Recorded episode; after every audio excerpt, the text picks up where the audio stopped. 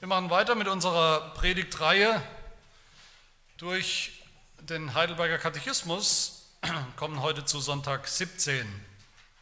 Ich sage das fast jedes Mal, aber nochmal zur Einordnung. Wir beschäftigen uns gerade mit dem Heidelberger, mit der Auslegung von unserem Glaubensbekenntnis, dem apostolischen Glaubensbekenntnis. Und heute geht es um die Auferstehung. Sonntag 17, das ist Frage 45, die steht auch im Faltblatt.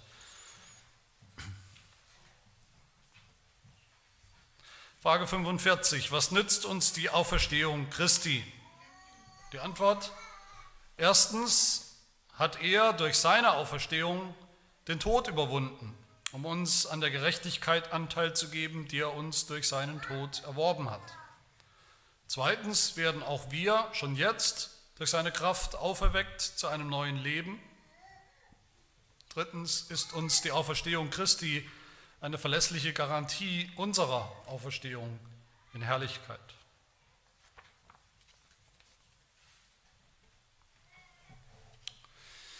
Ja, letztes Mal oder eigentlich die vergangenen Wochen ging es fast nur um den Tod, um Tod, um die Aussagen im Glaubensbekenntnis, dass Jesus Christus gekreuzigt, gestorben, begraben ist in seinem Leben, in seinem Leiden und dass er in seinem Leiden am Kreuz sogar seelisch hinabgestiegen ist in das Reich des Todes, in die Hölle, in die Höllenqualen. Und da habe ich gesagt, das Kreuz ist das Zentrum des christlichen Glaubens. Das Kreuz und damit der Tod ist das Zentrum des christlichen Glaubens. Dafür werde ich mich auch nicht entschuldigen, das kann ich auch gar nicht. Das ist, was das Wort Gottes lehrt.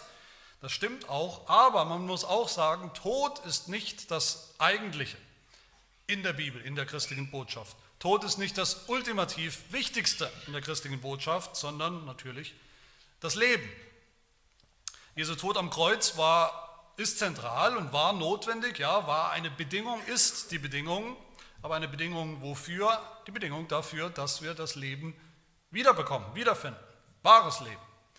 Leben im vollen Sinn, nicht nur Existenz oder biologisch, sondern Leben mit Gott, bei Gott, wie es immer gedacht war, was immer Gottes Ziel war, das ewige Leben. Und heute sehen wir also jetzt sozusagen die Kehrseite von all dem, die Kehrseite von, des Todes, die andere Seite des Kreuzes. Drei Tage später nicht mehr die finstere Seite, die dunkle Seite, sondern das Licht, das Licht der Auferstehung. Und Glaubensbekenntnis, wenn man das, wir haben das heute Morgen schon bekannt miteinander, diese einzelnen Punkte, das, da ist ja auch eine Entwicklung drin und da hat man den Eindruck, dass jetzt mit diesem Artikel dass Jesus am dritten Tag auferstanden ist, dass da richtig das Licht aufgeht im Glaubensbekenntnis. Vorher war es sehr dunkel, sehr düster, wurde eigentlich immer dunkler, gelitten unter Pontius Pilatus, gekreuzigt, gestorben, begraben, hinabgestiegen in die tiefsten Tiefen, eine, eine, eine dunkle Abwärtsbewegung. Und dann plötzlich geht das Licht an, heißt am dritten Tag auferstanden aus den Toten. Damit beginnt eine Aufwärtsentwicklung. Auferstanden aus dem Grab, wie Jona aus dem, aus dem schwar, äh, finsteren, pechschwarzen Magen des Fischs so steigt Jesus aus dem dunklen Grab heraus in der Auferstehung, dann aufwärts in der Himmelfahrt hoch zur Rechten Gottes. Und diese Auferstehung ist so wichtig, so zentral in unserem Glauben und im Glaubensbekenntnis, dass wir sie gleich zweimal bekennen. Im apostolischen Glaubensbekenntnis hier über Jesus am dritten Tag auferstanden und später im Glaubensbekenntnis nochmal, wo es heißt, ich glaube an die Auferstehung der Toten. Das ist kein Fehler, das hat nicht einer nicht gemerkt, dass es ja schon drin ist, das ist kein nicht überflüssig oder doppelt gemoppelt. Das, das, das bedeutet, wenn wir darüber nachdenken, die Auferstehung Jesu, von der wir hier reden, so einzigartig sie war, das war sie, ein Mensch ist da auferstanden. Nur ein Mensch. Nur ein Mensch. Betonung auf eins. Aber eben nicht nur ein Mensch, sondern unser Stellvertreter, der Stellvertreter von vielen und deshalb ist die Folge von seiner ersten und einzigen, einzigartigen Auferstehung ist die Folge die Auferstehung der Toten. Die allgemeine Auferstehung der Toten, dass es das gibt. Das ist die Beziehung hier. Und wenn wir genau hinschauen in dieser Frage, da brauchen wir nicht so genau hinschauen, es steht ja schon in der Antwort, gibt es drei Dinge zu sagen, eigentlich eine dreifache Auferstehung könnte man sagen, analog zu dem dreifachen Tod, von dem wir letztes Mal gesprochen haben. Das ist die Rede von Jesu Auferstehung vor 2000 Jahren als historischem Ereignis, seine leibhaftige körperliche Auferstehung. Dann zweitens ist die Rede von unserer Auferstehung im Glauben heute. Heute schon, oder wann auch immer das war, aber jetzt in der Gegenwart unsere geistliche Auferstehung. Und drittens ist die Rede von unserer zukünftigen Auferstehung auch körperlich, leibhaftig, die ja erst noch kommt. Und erst alle drei zusammen ist das, was wir bekennen im Apostolischen Glaubensbekenntnis, die Auferstehung von den Toten. Das sind auch meine drei Punkte, wie, wie sie auch im Faltblatt ja stehen. Das erste also, Jesu Auferstehung. Der Katechismus äh, springt hier eigentlich, wenn man sich erinnert an die Frage davor oder nochmal zurückblättert, es ist mir fast ein bisschen schnell, fast ein bisschen hastig, gerade noch die Rede vom Tod Jesu und plötzlich heißt es, was nützt uns die Auferstehung Jesu? Was nützt es uns, als, als hätten wir der Frage verloren? Was, warum ist Jesus auferstanden? Was bedeutet die Auferstehung? Das finden wir gar nicht. Es geht direkt zum Nutzen. Ist das nicht ein bisschen pragmatisch? Was haben wir davon? Natürlich, der Heidelberger Katechismus, der setzt Jesu Auferstehung voraus als Fakt, dass das passiert ist, in Raum und Zeit historisch passiert ist, aber da ist noch mehr hier zu finden.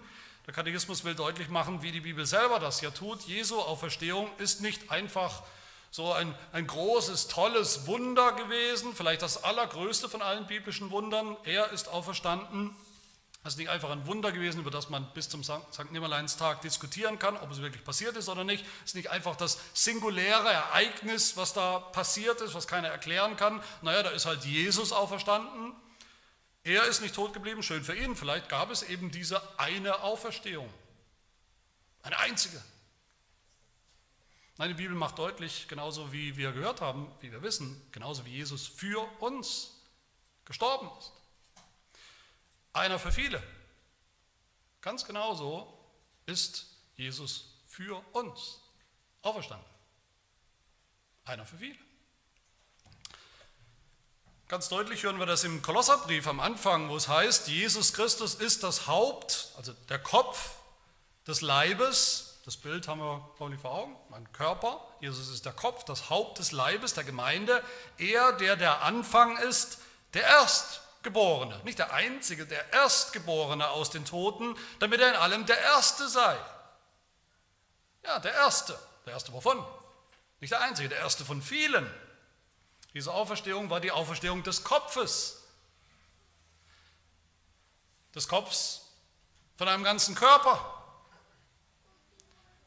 Das heißt, der Auferstehungsleib Jesu, von dem wir oft reden, das ist natürlich zunächst mal sein echter Leib, sein echter Körper, gar keine Frage. Das schließt aber schon mit ein, was in der Bibel dann als Leib Christi bezeichnet wird. Und das ist die Kirche. Das sind alle Gläubigen.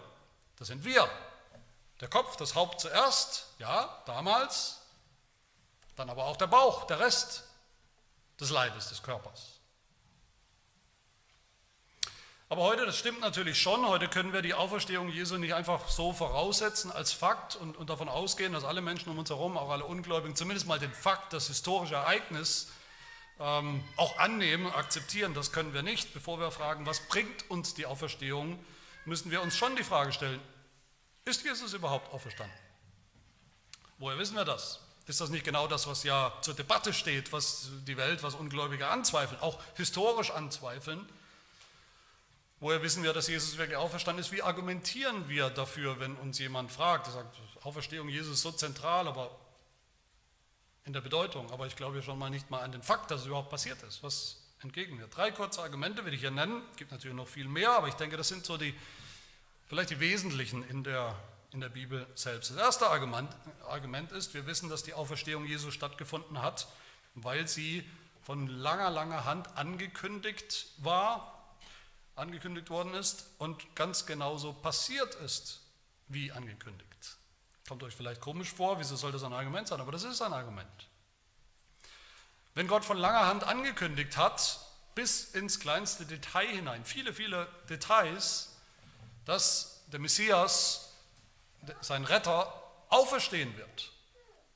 Und dann haben sich tatsächlich Stück für Stück all diese Details in, im Detail auch erfüllt und abgespielt. Sein Kommen, sein Leben, sein Leiden, sein Tod und dann eben auch seine Auferstehung. Es ist ein Beweis, dass Gott wahrgemacht hat, dass Gott Recht hatte. und wahrgemacht hat, was er versprochen hat. Und die Bibel selbst behandelt das so, behandelt die Erfüllung von diesen Details vor 2000 Jahren als Beweis für die Auferstehung, die eben jahrhundertelang angekündigt war. Matthäus 16, Vers 21 äh, spricht Jesus oder heißt es über Jesus, von da an begann Jesus seinen Jüngern zu zeigen, wörtlich eigentlich zu beweisen, dass er nach Jerusalem gehen und viel leiden müsse und getötet werden und am dritten Tag auferweckt werden müsse. Mir hat Jesus das gezeigt, dass es so sein muss und passieren wird, anhand der Schrift, anhand des Alten Testaments. Genauso Johannes 20, wo die Jünger am leeren Grab stehen, am Auferstehungsmorgen ratlos am, am leeren Grab stehen und überhaupt nicht wissen, was da eigentlich passiert ist. Und da heißt es, denn sie verstanden die Schrift noch nicht, die Schrift. Sie verstanden die Schrift noch nicht, dass er, dass Jesus aus den Toten auferstehen müsse. Oder steht es, in der Schrift steht es. Jahrhunderte vorher, im Alten Testament. Das ist mit Schrift gemeint. Warum müsse, warum musste es so kommen? Warum musste Jesus auferstehen? weil Gott es immer schon so gesagt hat, angekündigt hat. So sagt es auch Paulus in dem wichtigen Auferstehungskapitel 1. Korinther 15. Da sagt er, dass Jesus auferstanden ist am dritten Tag nach den Schriften. Welchen Schriften? Im Alten Testament. Jesus ist gekommen, wie angekündigt, wie immer wieder angekündigt. Jesus ist gestorben, wie angekündigt. Und nach den drei Stunden Finsternis ist Jesus drei Tage im Grab der Finsternis gewesen, wie angekündigt. Wo? Zum Beispiel bei Jona. Die Geschichte von Jona, die wir mittlerweile einigermaßen kennen, im Bauch des Fisches. Jesus sagt, das ist ein Zeichen, das Zeichen des Jona. Matthäus 12, gleich wie Jona drei Tage und drei Nächte im Bauch des Riesenfisches war, so wird der Sohn des Menschen drei Tage und drei Nächte im Schoß der Erde sein. Okay, Ankündigung seines Todes, des Grabs. Aber dann, wie geht die Jona-Geschichte weiter? Wir wissen es, wir haben es uns angeschaut. So wie Jona nach drei Tagen ausgespuckt wurde, aus seinem Grab, aus dem Fisch. So muss und wird Jesus ausgespuckt werden am dritten Tag, aus seinem Grab, dem Felsengrab. Das heißt, auch Jona ist so eine detaillierte Ankündigung von dem, was kommen wird von der Auferstehung. So gibt es viele Ankündigungen im Alten Testament, die sich auch genauso oft erfüllt haben, erfüllen mussten, bis ins Detail und sich erfüllt haben am Ostermorgen. Das zweite Argument, die Auferstehung Jesu wurde damals, im Gegensatz zu heute, damals nicht angezweifelt, selbst von den größten erklärten Feinden Jesu. Von denen also, die das größte Interesse daran hatten, dass die Auferstehung eben wirklich nicht passiert ist, nicht passiert sein darf. Das größte Interesse hatten sie zu leugnen. Die größte Motivation. Hat Jesus nur markiert vielleicht, hat er nur so getan, als ob, war er gar nicht wirklich tot, hat er den Menschen nur getäuscht mit irgendeinem tollen Trick? War er nur bewusstlos vielleicht oder nur im Koma, nicht wirklich hirntot oder was auch immer? Oder haben sich die Jünger einfach geirrt?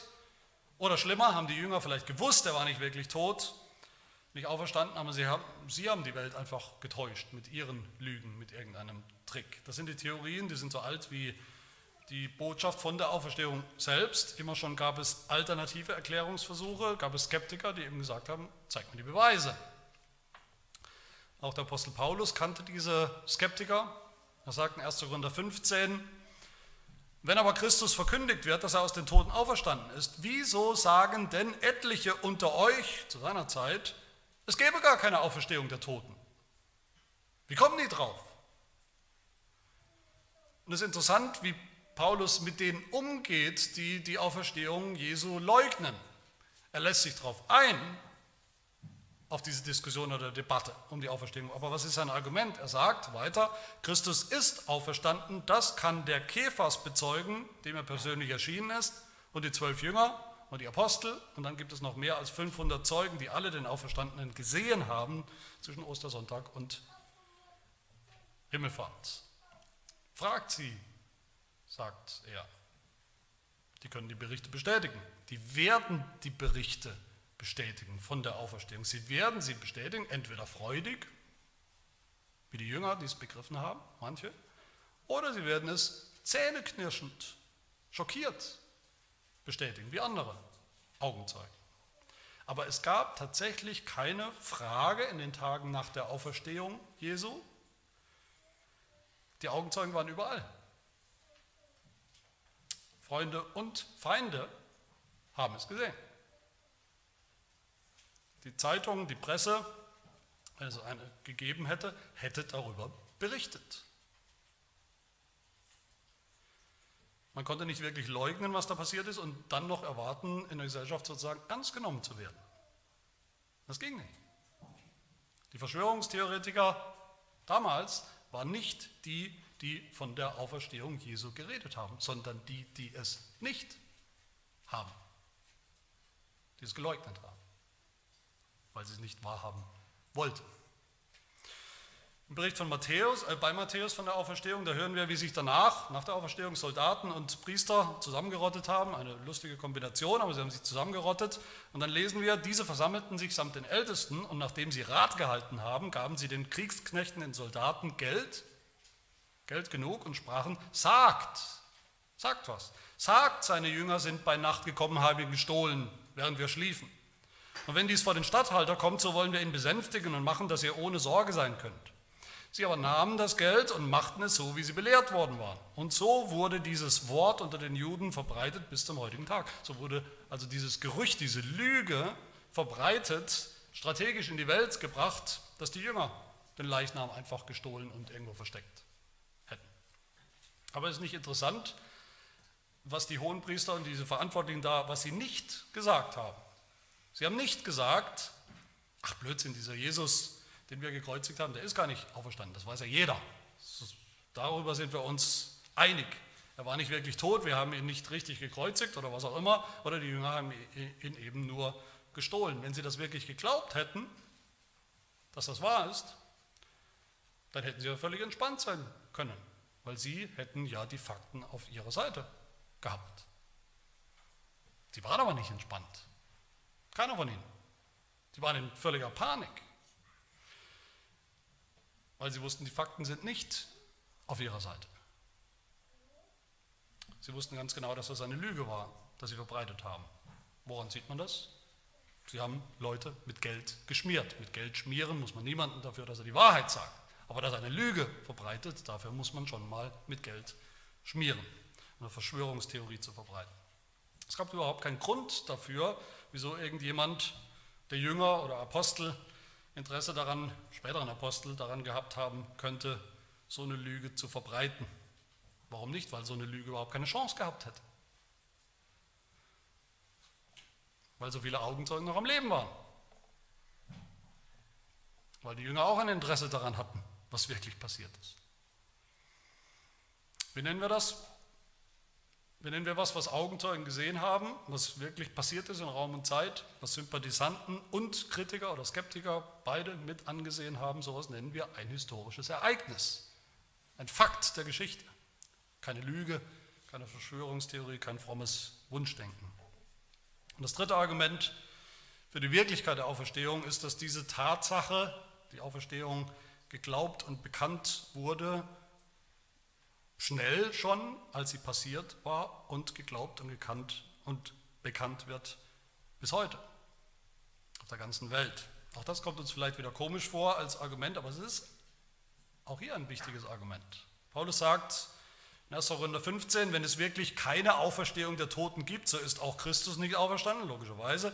Wenn aber Christus nicht auferstanden ist, so ist unser, unsere Verkündigung vergeblich und vergeblich auch euer Glaube das ist, das ist, logisch natürlich, bestechend logisch, dann ist alles umsonst. Dann ist es umsonst irgendwas zu glauben, es ist umsonst irgendwas zu predigen. Wenn all das nicht stimmt, keine Basis hat in der Wahrheit, dann glauben alle Christen damals und alle Christen, die sich seither zu Jesus Christus bekannt haben, zum apostolischen Glaubensbekenntnis, zur Auferstehung Jesus, seit 2000 Jahren glauben alle umsonst. All diese Menschen, normale Menschen, ganz unterschiedliche Menschen, wie wir ja auch in der Gemeinde, glauben alle umsonst. Es ist alles nur heiße Luft.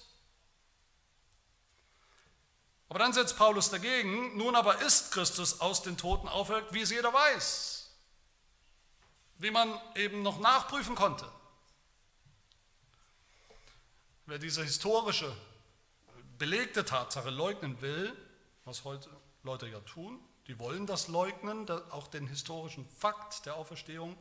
Wer das will, das kann man ja tun, aber der muss wissen, dass er gleichzeitig behauptet, diese Abermillionen von Christen, unterschiedlichen Menschen, die es von Anfang an gesehen haben, dabei waren, Augenzeugen, die es geglaubt haben, die es bis heute glauben, dass die alle nicht ganz dicht sind. Dass sie alle ihr Leben auf, auf eine Lüge aufbauen, der Mutter aller Lügen. Das kann man, wie gesagt, tun. Das ist nur angesichts der Fakten, der historischen Beweislage nicht nur völlig unvernünftig, sondern auch völlig grundlos. Das sind drei wichtige Argumente, denke ich. Die Auferstehung ist passiert wie detailliert angekündigt, genauso wie ein Skript, das sich erfüllt das sich abspielt wie eine Art Drehbuch. Das zweite, die Auferstehung wurde historisch nicht angezweifelt, sogar von Feinden, die dabei waren. Im Gegenteil, sie mussten Lügen und, und Machenschaften erfinden, um äh, es zu übertünchen. Und das dritte, die Auferstehung wurde geglaubt, geglaubt in Anführungsstrichen, selbst von Skeptikern, von Jüngern geglaubt, die es am Anfang auch nicht glauben konnten, nicht einfach für wahr halten wollten und schon gar nicht erfunden haben und wird geglaubt von ganz normalen Menschen bis heute nennen wir Christen. Das muss immer mal wieder gesagt werden, um denen den Mund zu stopfen, die es immer wieder gibt. Menschen, die überhaupt keine Ahnung haben, von gar nichts, sich noch nie beschäftigt haben mit der Bibel, mit historischen Zeugnissen oder was auch immer, aber den Mund eben gern voll, äh, vollmundig aufreißen und sagen, es gibt doch nicht den geringsten, geringsten Beweis für die Auferstehung Jesu, das hat irgendjemand erfunden. Aber auch wichtig für uns, um uns zu versichern und, und gewiss zu machen, doch es gibt gute Gründe und Argumente für die Auferstehung als Fakt. Und erst jetzt können wir sozusagen zum Heidelberger kommen. Was nützt uns jetzt das alles? Das ist ja die Frage. Was nützt uns die Auferstehung Jesu, die passiert ist vor 2000 Jahren? Und der Heidelberger gibt uns drei Dinge, wie gesagt, drei Nutzen. Die erste, der erste Nutzen, erstens heißt es in der Antwort, hat er, hat Jesus durch seine Auferstehung den Tod überwunden, um uns an der Gerechtigkeit Anteil zu geben, die er uns durch seinen Tod erworben hat. Das ist also vor 2000 Jahren passiert. Was ist da passiert? Was das Monumentale, das da passiert ist? Wie gesagt, so wichtig es ist, das Zentrale ist nicht, dass Jesus ein Mensch auferstanden ist. Versteht mich richtig. Dieser erste Nutzen sagt uns mehr als das. Jesus hat nicht seinen Tod irgendwie überlistet. Er hat den Tod überwunden, heißt es. Den Tod insgesamt, als Fakt, als Problem, als Endstation, als unüberwindbares Hindernis und Schicksal, den Tod als Strafe, den Tod als Fluch, als Verhängnis über alle Menschen, alle Sünder, den Tod, den Adam verdient hat, den alle Sünder verdient haben. Jesu Auferstehung war der Tod vom Tod. Das ist ja gemeint.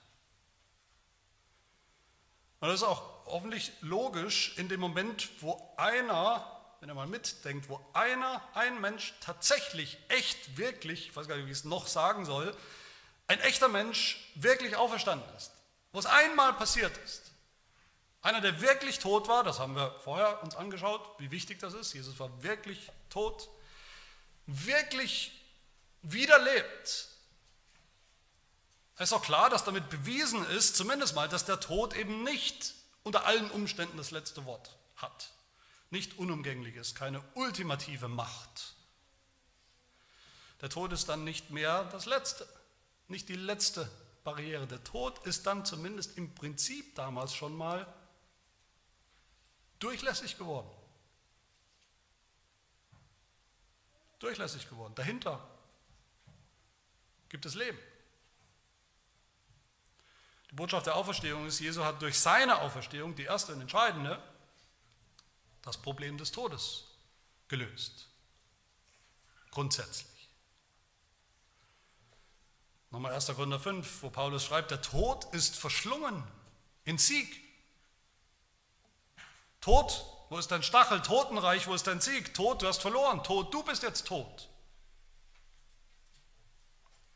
Also der erste Nutzen von der Auferstehung ist, Jesus hat den Tod an sich, diesen schlimmsten Feind des Menschenlebens, der Menschen, der letzte Fakt des Lebens, als Endstation ein für alle Mal besiegt und überwunden. Damit sind wir beim, bei der zweiten Auferstehung oder beim zweiten Nutzen, die der Katechismus hier nennt. Was ist der zweite Nutzen? Zweitens werden auch wir schon jetzt durch seine Kraft auferweckt zu einem neuen Leben. Da liegt die Betonung auf dem schon jetzt, also heute. Sagen wir heute, wo wir hier sitzen.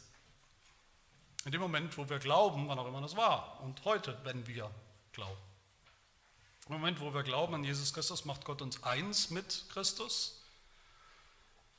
Das heißt, es gilt für uns, was für Jesus Christus gilt. Sein Tod, haben wir gesehen, gilt als unser Tod, den wir verdient haben. Er ist schon unseren Tod gestorben.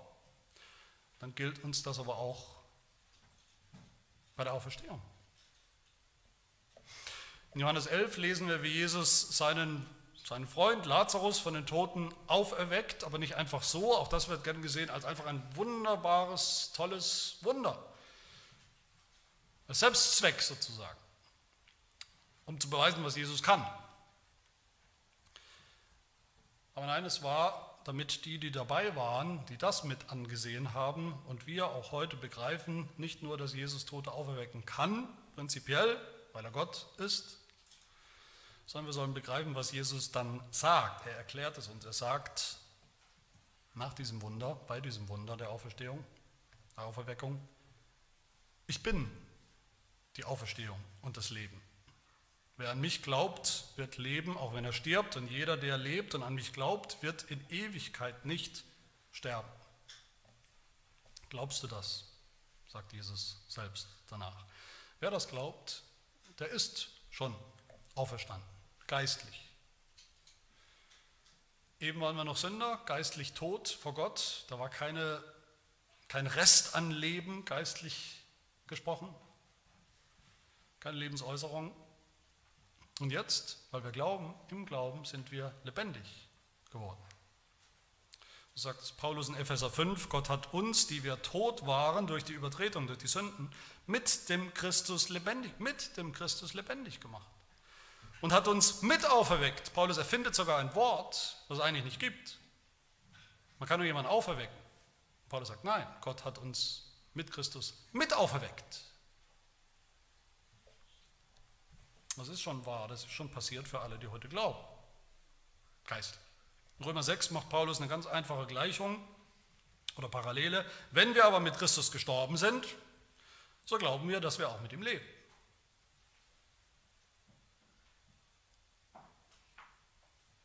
Wann sind wir mit Christus gestorben? Als wir angefangen haben zu glauben, wurden wir eins mit Christus, mit seinem Tod. Da sind wir schon gestorben. Das gilt aber auch für die Auferstehung, dass wir mit Christus auferstanden sind im Moment des Glaubens, durch den Glauben. Als Christen leben wir schon jetzt, schon heute, wie oder als Auferstandene, weil wir es schon sind, geistlich schon sind. Durch seine Kraft, sagt der Heidelberger, durch die Kraft Jesu, die Kraft der Auferstehung sind auch wir schon auferweckt zu einem neuen Leben. Kolosser 3, Vers 1, wenn ihr nun mit Christus auferweckt worden seid, oder weil ihr seid, weil ihr seid, in der Gegenwart, sagt Paulus, so sucht auch das, was droben ist, wo der Christus ist, sitzen zur Rechten Gottes. Wir sollen leben wie Auferstandene. Aber warum? Weil wir sind. Echt. Wo wird dieser, dieser Gedanke unserer geistlichen Auferstehung, wo wird das am, am deutlichsten vielleicht in unserem Leben überhaupt? Am sichtbarsten, am greifbarsten, am deutlichsten? In der Taufe, in der christlichen Taufe. Was ist die Taufe? Die Taufe ist ein Zeichen für unser Sterben mit Christus, im, im, im Wassergrab, in der Sintflut, in seinem Tod Und ein Zeichen, dass wir als neue Menschen, als geistlich neue Menschen aus dem Wasser wieder auferstanden sind. Dafür steht die Taufe. Römer 6, Abvers 3 schreibt Paulus, wisst ihr nicht, dass wir alle, die wir in Christus Jesus hineingetauft sind, in seinen Tod getauft sind? Wir sind also mit ihm begraben worden durch die Taufe in den Tod, damit gleich wie Christus durch die Herrlichkeit des Vaters aus den Toten auferweckt worden ist, so auch wir in einem neuen Leben wandeln. Das ist die Bedeutung der Taufe. Dass wir begraben sind und dass wir auferstanden sind mit Christus und deshalb leben können und schon leben, schon leben tun, nee, also schon tatsächlich leben als auferstanden.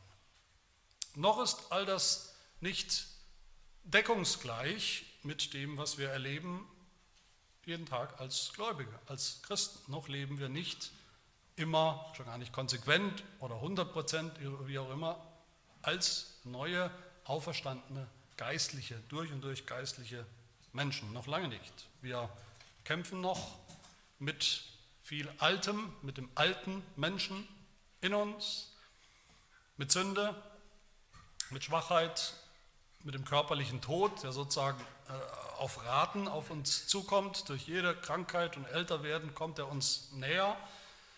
Das ist noch Realität, aber eines Tages wird es aufhören, wird all das aufhören. Wann? Mit unserer eigenen leiblichen, leibhaftigen Auferstehung. Das ist der letzte Punkt, die letzte Auferstehung hier in, unserem, in unserer Frage im Katechismus. Der dritte Nutzen. Was ist der dritte Nutzen von der Auferstehung Jesu für uns? Drittens ist uns die Auferstehung Christi eine verlässliche Garantie unserer Auferstehung in Herrlichkeit oder in diesen anderen Fassungen heißt ein zuverlässiges Pfand unserer Auferstehung. Wofür braucht man ein Pfand? wofür bekommt man ein Pfand? Ein Pfand ist eine Sicherheit für was anderes. Eine Garantie für was anderes. Wir kennen vielleicht Dosenpfand, fällt mir jetzt als blödes Beispiel ein. Ein Dosenpfand bekommen wir, wenn wir eine Dose kaufen. Dann haben wir die Dose in der Hand, die Cola-Dose in der Hand. Und so sicher, wie wir die Cola-Dose in der Hand haben, bekommen wir unser Geld zurück, wenn wir ins Geschäft gehen. 25 Cent oder was sind es für eine Cola-Dose? Die 25 Cent haben wir noch nicht, aber wir haben die Cola-Dose. Das ist eine Sicherheit für die 25 Cent, für das andere. So ist es mit der Auferstehung Jesu. Jesus ist auferstanden vor 2000 Jahren, das ist der Fakt, er ist schon auferstanden, er hat schon die Realität. Und dieser Fakt, dass das passiert ist, ist das Pfand die Garantie. Genauso sicher, genauso historisch, wie er auferstanden ist. Genauso echt, genauso konkret, genauso körperlich, genauso werden wir auch leibhaftig auferstehen, leiblich auferstehen. Niemand kann uns das nehmen, niemand kann uns das verweigern, kann uns das stehlen. Wir haben Anspruch darauf, wir haben eine Garantie, wir haben ein Pfand dafür. In und durch Jesus Christus. Im Neuen Testament gibt es eine Geschichte, die, über die man oft nicht viel hört. Ich weiß nicht, ob ich jemals eine Predigt darüber gehört habe. Ich habe mal darüber gepredigt, weil es sich nicht vermeiden ließ, im Matthäusevangelium darüber zu predigen. Aber eine Geschichte, über die wir wenig nachdenken und die auch ein bisschen skurril wirkt zunächst mal. Matthäus 27, bei der Kreuzigung, Jesus stirbt. Und direkt danach hören wir, Matthäus 27 ab, 2, ab Vers 52, was dann passiert ist. Nämlich, die Gräber öffneten sich. Und viele Leiber der entschlafenen Heiligen wurden auferweckt und gingen aus den Gräbern hervor nach seiner Auferstehung und kamen in die heilige Stadt Jerusalem und erschienen vielen. Was ist da passiert? Was war da los? Es war nichts weniger als ein Vorgeschmack, ein schockierender vielleicht Vorgeschmack davon, wie es mal sein wird in der großen, globalen, allgemeinen Auferstehung, der Auferstehung von den Toten. Schon damals, kann man sagen, kon konnte der Tod die Menschen nicht mehr halten. Und wir haben sogar zwei Stück Pfand, könnte man sagen, zwei Pfandmünzen. Das erste eben, dass Jesus wirklich auferstanden ist, ist unser Pfand, unsere Garantie mit Brief und Siegel, dass wir auch so auferstanden werden, echt und ganz und komplett. Leib und Seele. Aber auch das andere, was wir gehört haben, dass wir ja jetzt schon geistlich auferstanden sind. Dass wir geistlich schon auferstanden sind, das wissen wir hoffentlich. Wer geistlich auferstanden ist, der weiß das. Er merkt das. Das merken wir daran, dass wir glauben. Das merken wir daran, dass wir Christen sind. Das merken wir daran, dass wir uns zu Christen bekennen. Das merken wir daran, dass wir schon anfangen, als Christen zu leben, ein neues Leben zu leben, bei aller Unvollkommenheit. Und das wissen wir ja, das merken wir ja, erfahren wir ja. Auch das ist ein Pfand. Unsere geistliche Auferstehung, dass die schon passiert ist, dass die echt ist, ist ein Pfand natürlich für den Rest.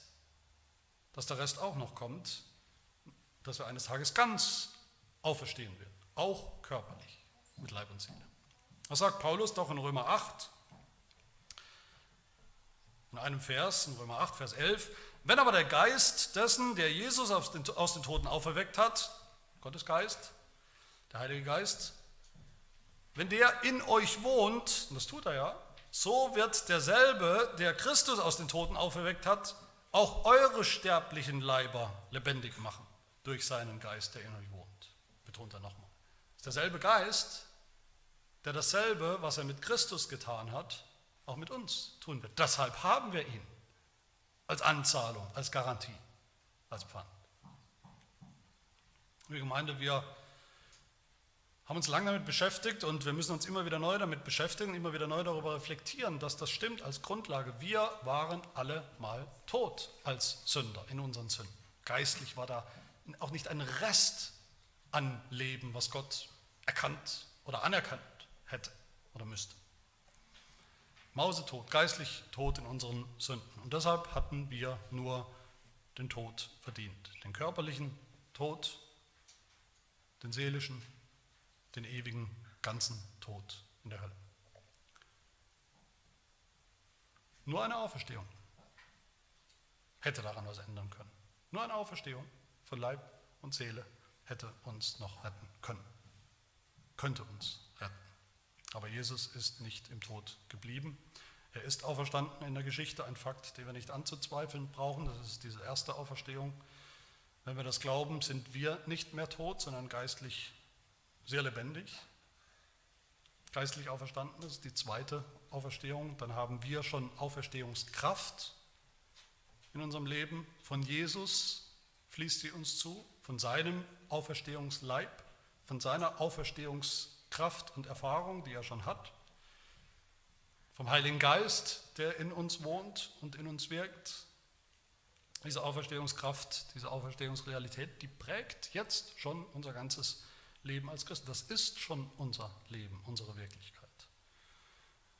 Wir leben schon wirklich, wir leben schon anders. Und weil das stimmt, weil das gilt, diese erste und zweite Auferstehung, deshalb wird auch die dritte ganz gewiss und sicher kommen, unsere leibliche Auferstehung, die macht die Auferstehung von den Toten komplett. Das wird unvorstellbar sein, das kann man sich nicht wirklich vorstellen. Man kann überlegen, darüber nachzudenken, darüber zu meditieren und zu reflektieren, wie das sein wird. Wie wird das sein, wenn wir dann geistlich als neue Menschen auch am Ziel sind, an dem Ziel, wie wir sein sollen, dass wir nicht mehr sündigen, überhaupt nicht mehr sündigen, gar nicht mehr sündigen können, weil wir gar nicht mehr wollen, nicht wollen und können, sondern ganz so sind, wie Gott uns gemacht und gedacht hat für alle Ewigkeit. Und wenn wir dann auch einen Leib haben, einen Auferstehungsleib und Körper, der nicht mehr schwach ist, der nicht mehr schwächelt, der nicht mehr leidet, der nicht mehr verwelkt und schon gar nicht mehr stirbt, wenn wir so vor Gott stehen und ewige Gemeinschaft mit ihm haben, ohne dass all das noch da ist, was uns trennt und was diese Beziehung äh, belastet und, und oder unmöglich macht. Ewiges Leben, das ist die dreifache Auferstehung, von der der Katechismus und die Bibel spricht, die in Wirklichkeit nur eine ist. So können wir froh und von Herzen bekennen, ich glaube an die Auferstehung der Toten und das ewige Leben. Amen.